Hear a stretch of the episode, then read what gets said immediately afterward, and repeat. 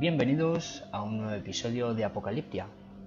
En el episodio de hoy hablaremos sobre la contaminación y pensaréis, ¿qué tiene que ver la contaminación con el fin del mundo? Pues en realidad, todo. Pues si seguimos castigando a nuestro planeta de esta manera, no va a quedar mundo dentro de unos pocos años. ¿Estáis preparados? Pues comencemos.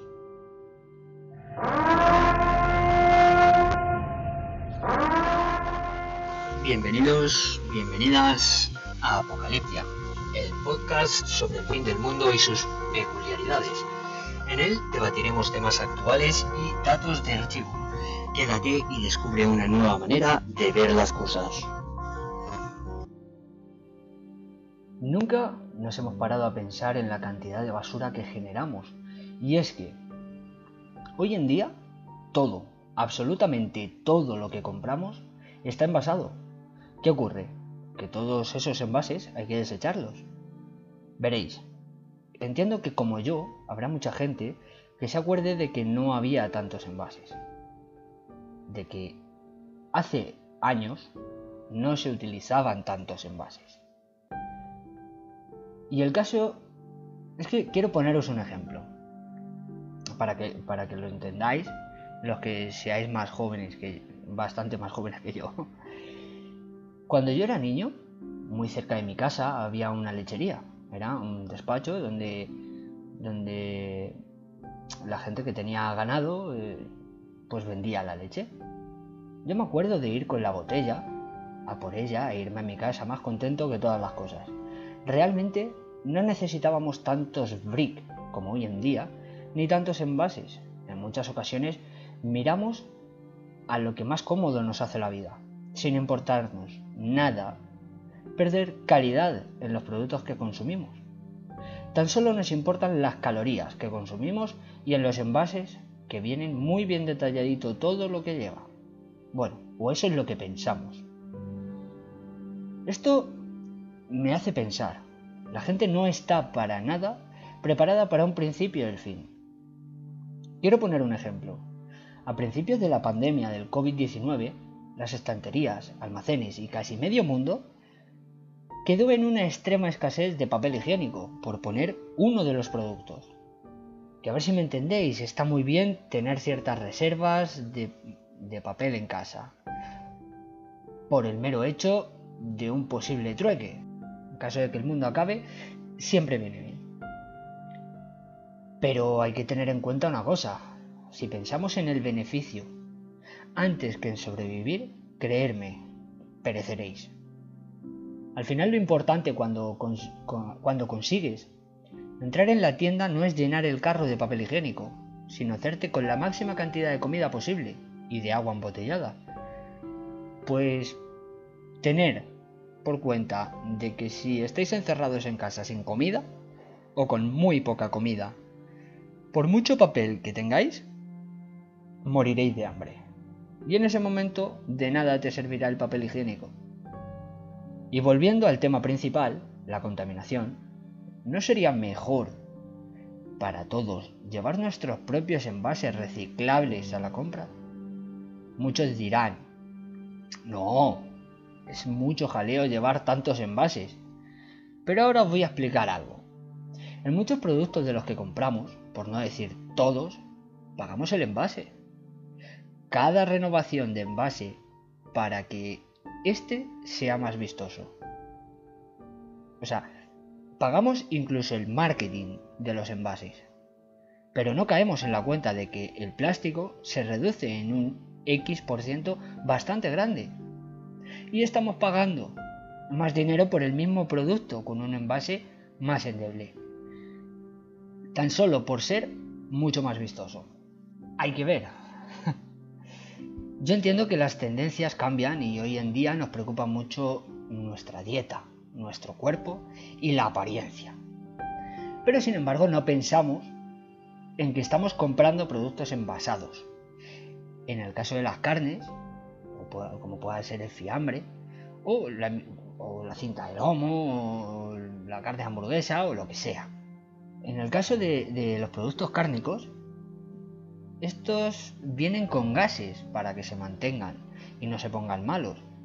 al poco tiempo, pero también te digo, más te vale no tardar más de dos días o tres en comértelo, porque si no, lo tendrás que tirar una vez abierto.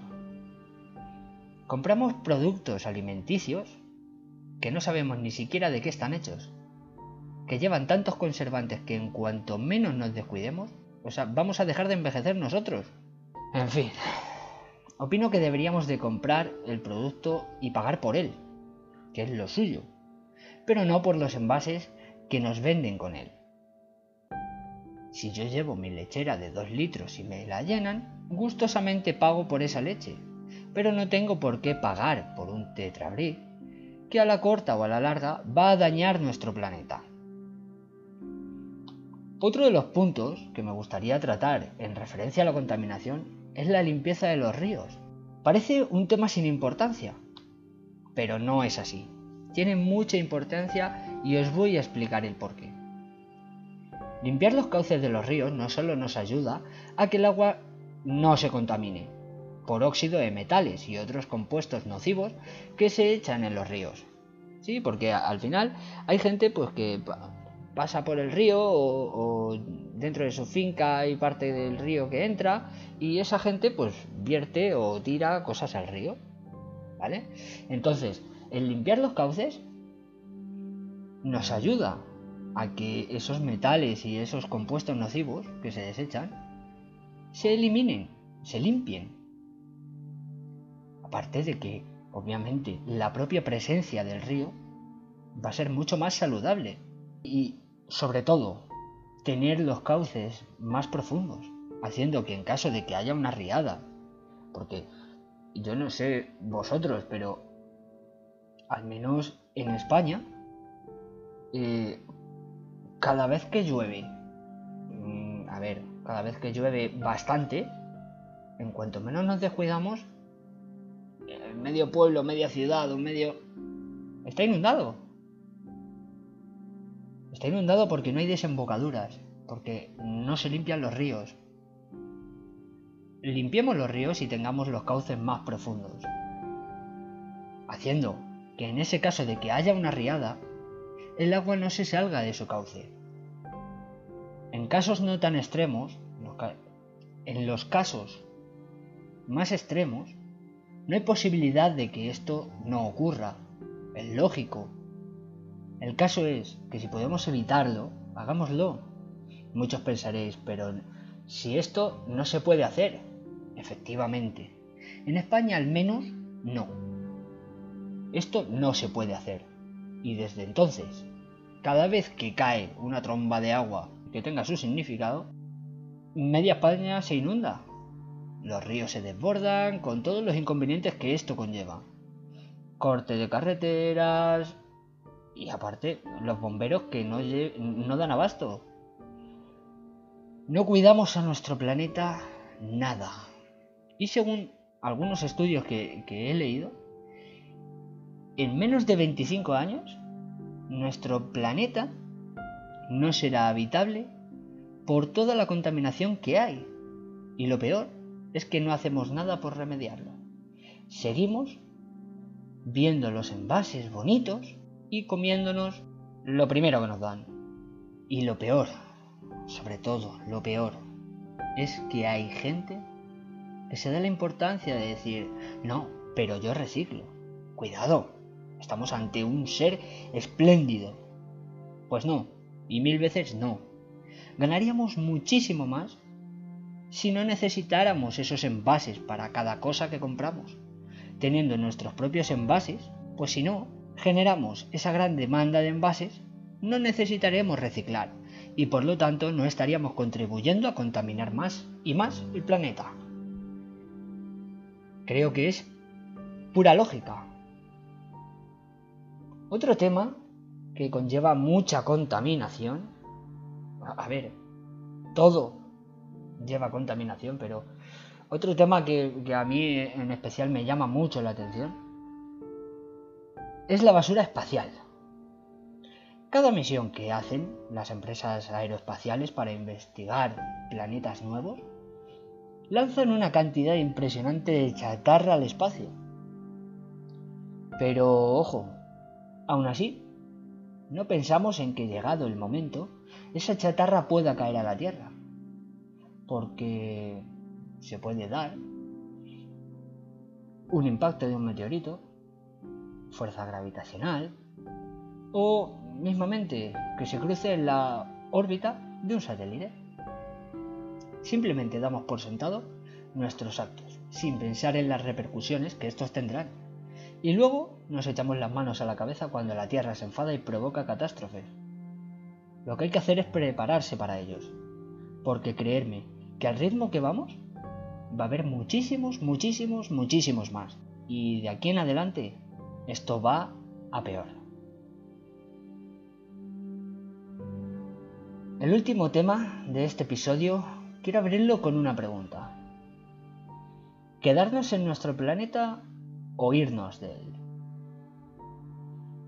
El caso es que en esta pandemia, en el confinamiento domiciliario, a mí al menos me ha servido mm, para pensar.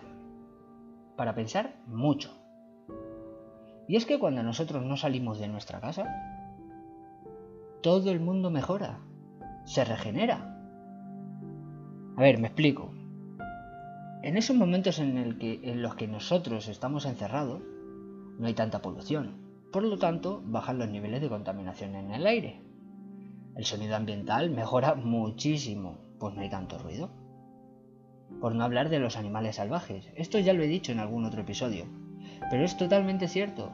Cuando nosotros no estamos, ellos vagan en libertad por todos los sitios. Lo cual me hace reflexionar. Está muy bien la idea de querer explorar otros planetas. Puede ser de mucha utilidad en un futuro. Aunque también es cierto que no conocemos la totalidad de nuestro planeta. Y ya estamos buscando otros planetas que descubrir. Esto es como vivir en una ciudad en la que conoces tu calle y otras dos más. E irte a descubrir el mundo. Venga, me voy a visitar Barcelona. O me voy a ir a Houston. Vale, o sea, puedes hacerlo. Si yo no te digo que no lo hagas. ¿No sería lo más lógico descubrir lo que te rodea y luego irte a donde quieras? O, o el caso es que empezamos descubriendo el resto del mundo, nos venimos a nuestro entorno a conocerlo. A ver, que no estoy criticando a nadie por viajar, al revés, ole, el que pueda viajar, que lo haga, o el que quiera, pero creo que tenemos cosas cerca que son dignas de ver, otras cosas que, a lo mejor nos pueden pillar a, a 200, 300, 400 kilómetros, que son increíbles y no necesitamos salir de nuestro país, no necesitamos salir de nuestro continente para verlo. Pero lo dicho, eso al final, eh, para gustos los colores. Vuelvo a lo, que, a lo que quería decir, y es que quizá si cambiáramos nuestro estilo de vida, haciendo que la naturaleza no se, no se resintiera tanto por nuestra presencia, quizá, y solo quizá, dentro de unos años no tuviéramos o no tuviésemos que marcharnos de él porque esté moribundo Pensarlo. Volver a escuchar el episodio completo de hoy. Ya sabiendo cuál es el final. Y pensar si no sería posible que el mundo viviera muchos más años con pequeños gestos nuestros. Aunque aquí no he descrito todas las cosas que podríamos cambiar, esto puede ser la punta del iceberg, quizás, pero se puede hacer. Solo está en que queramos hacerlo en que queramos cambiar. Bueno, no os doy más la brasa por hoy. Queridos oyentes, este episodio llega a su fin. Es un episodio cortito. Espero que os haga recapacitar. Y si tenéis cualquier duda o tema que queráis comentar, no dudéis en hacerlo en la web del podcast. Eh, siempre os dejo el enlace en, la descripción. De todas maneras, os lo voy a decir apocaliptia.webnode.es. En el siguiente episodio vamos a hablar de la radiación solar, de los impulsos electromagnéticos. Es un principio del fin muy factible para muchos y muy poco conocido para otros. Pero creo que merece la pena exponerlo.